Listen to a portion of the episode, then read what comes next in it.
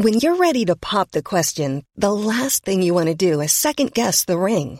At Bluenile.com, you can design a one-of-a-kind ring with the ease and convenience of shopping online. Choose your diamond and setting. When you find the one, you'll get it delivered right to your door. Go to Bluenile.com and use promo code LISTEN to get $50 off your purchase of $500 or more. That's code LISTEN at Bluenile.com for $50 off your purchase. Bluenile.com code LISTEN.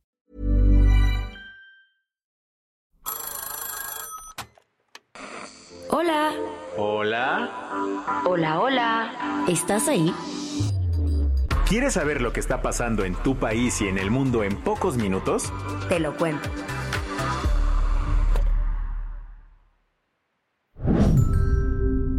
Hoy es jueves 18 de enero de 2024 y estas son las principales noticias del día. Te lo cuento. Parece que a Irán cada vez le tiembla menos la mano a la hora de intervenir en el Medio Oriente. El martes por la noche, las fuerzas de Teherán llevaron a cabo un ataque aéreo en la región de Balochistan, que pertenece a Pakistán. Se trata de la zona fronteriza entre ambos países. De acuerdo con la agencia de noticias Tasnim, afiliada al régimen iraní, los bombardeos fueron contra dos instalaciones clave del grupo yihadista Jay Shulat, que desde su fundación en 2012 se ha enfrentado a Teherán. Ellos aseguran que buscan la liberación de los baluchis, un grupo suní que vive en la zona. De hecho, Irán nos responsabiliza de un atentado terrorista en la ciudad de Rask que dejó 11 policías muertos en diciembre pasado. La operación militar iraní le puso los pelos de punta a las autoridades de Pakistán. En un comunicado, el Ministerio de Exteriores pakistaní condenó enérgicamente este hecho, al que calificó como una descarada violación a su soberanía. Islamabad también informó que dos niños murieron en el ataque iraní. Ante esto, la ministra de Exteriores pakistaní, Mumtazar Baloch, aseguró que Pakistán se reserva el derecho de responder a este acto ilegal y también anunció medidas inmediatas. También les hemos informado que Pakistán decidió retirar a su embajador en Irán y que el embajador iraní en Pakistán, que actualmente se encuentra de visita en Irán, no regrese por el momento. Desde Davos, Suiza, donde participa en el Foro Económico Mundial, el ministro de Exteriores de Irán, Hossein Amir Abdollahian, trató de calmar las aguas.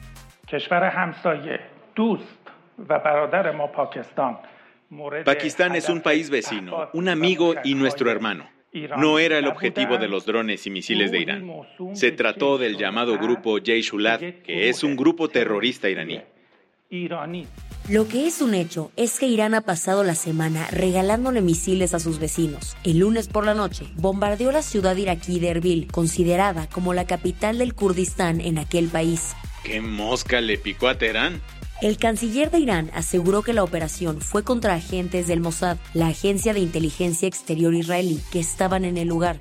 Pero en Irak tienen otros datos. Qasim al-Arashi, el asesor de seguridad nacional, declaró.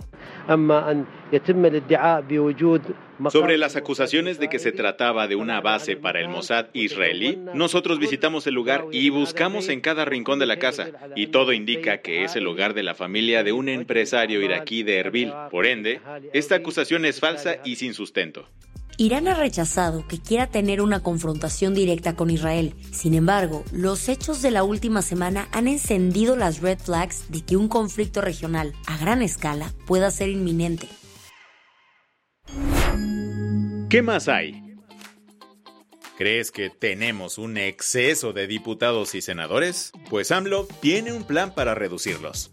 En los últimos meses te hemos contado que el presidente López Obrador planea lanzar un paquetaxo de reformas antes de dejar Palacio Nacional. Pues este martes reveló que la batería legislativa será presentada el 5 de febrero e incluye más de 10 iniciativas. ¿Cuáles? Algunas ya las había adelantado, como la reforma del Poder Judicial, la del salario mínimo y la de las pensiones.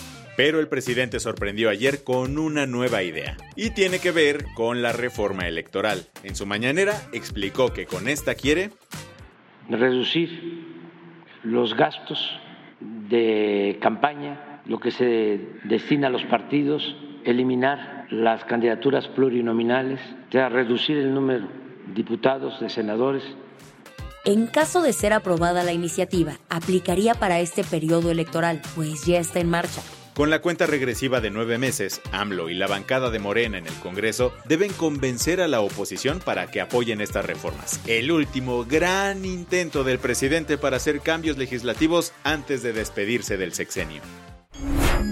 Las que tienes que saber.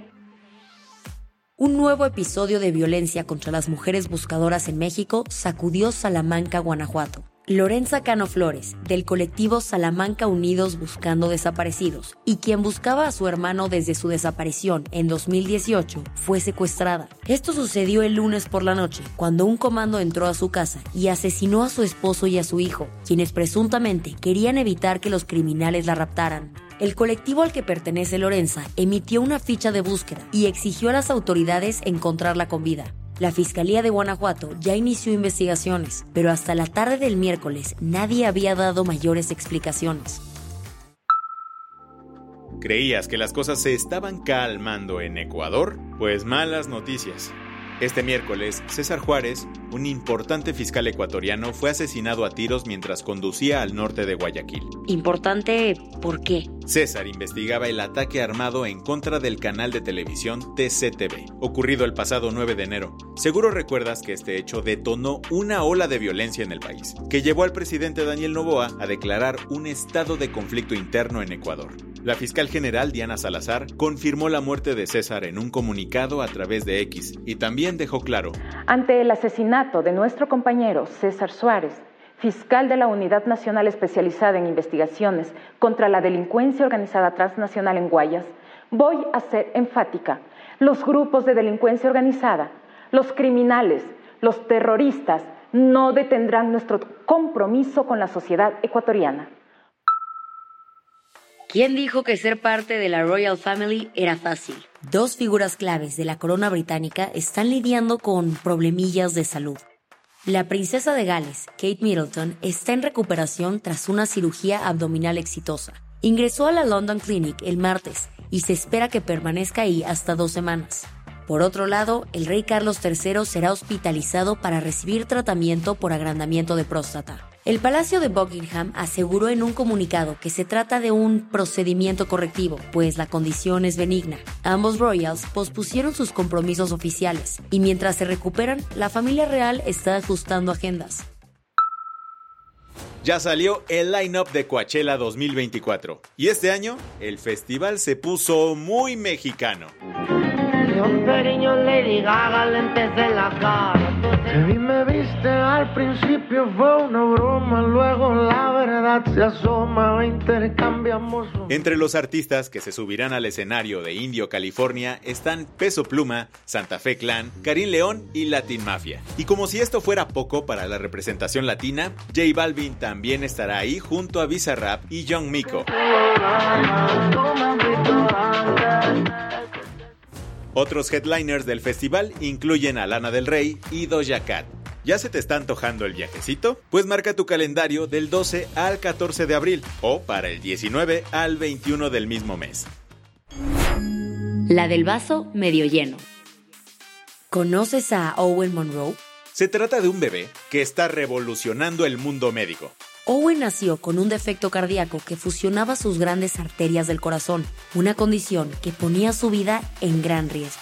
Con el tiempo en contra, los doctores del Hospital Universitario de Duke en Carolina del Norte decidieron realizar un trasplante parcial de corazón con tejido vivo. Esta técnica, jamás realizada, buscó que el tejido vivo creciera con él, a diferencia de los típicos implantes artificiales que no crecen con el paciente, y resultó todo un éxito. Este avance es un game changer para los trasplantes cardíacos pediátricos, ya que podría evitar intervenciones riesgosas en un futuro. Con esto cerramos las noticias más importantes del día. Yo soy Baltasar Tercero. Y yo soy Isabel Suárez. Gracias por acompañarnos hoy en Te lo Cuento. Nos escuchamos mañana con tu nuevo show de noticias. Chao.